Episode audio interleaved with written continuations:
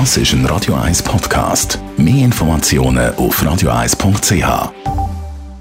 Mit dem Personal Trainer Rolf Martin. Nur auf Radio 1.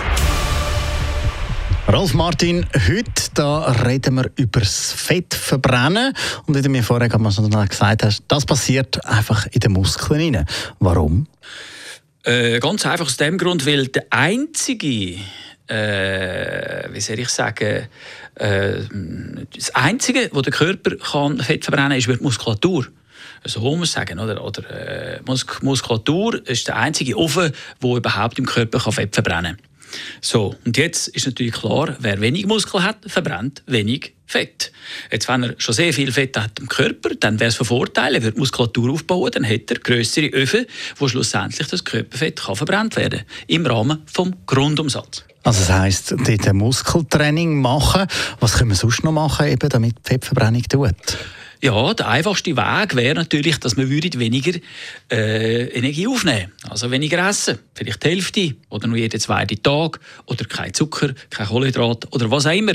Auf jeden Fall würde dann die sogenannte negative Energiebilanz dazu führen, dass der Körper muss zwungenermaßen Energiereserven anzapfen, sprich Körperfett, und er würde dann das verbrennen. Er würde das beiziehen als sekundäre bzw. alternative Energiequelle.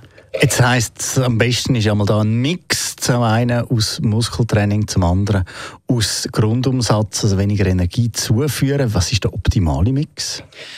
Im Training sollte man einfach schauen, dass man möglichst Krafttraining macht, weil beim Krafttraining natürlich eben dann auch die Muskulatur äh, mehr Muskelmasse erzeugt, beziehungsweise es wird durch das Krafttraining mehr Muskulatur äh, äh, erzeugt. In der Dichte natürlich, aufpassen, es ist nicht so, dass man da gerade überall wächst, aber die Dichte von der Muskulatur wird zunehmen und durch das eben auch der Grundumsatz.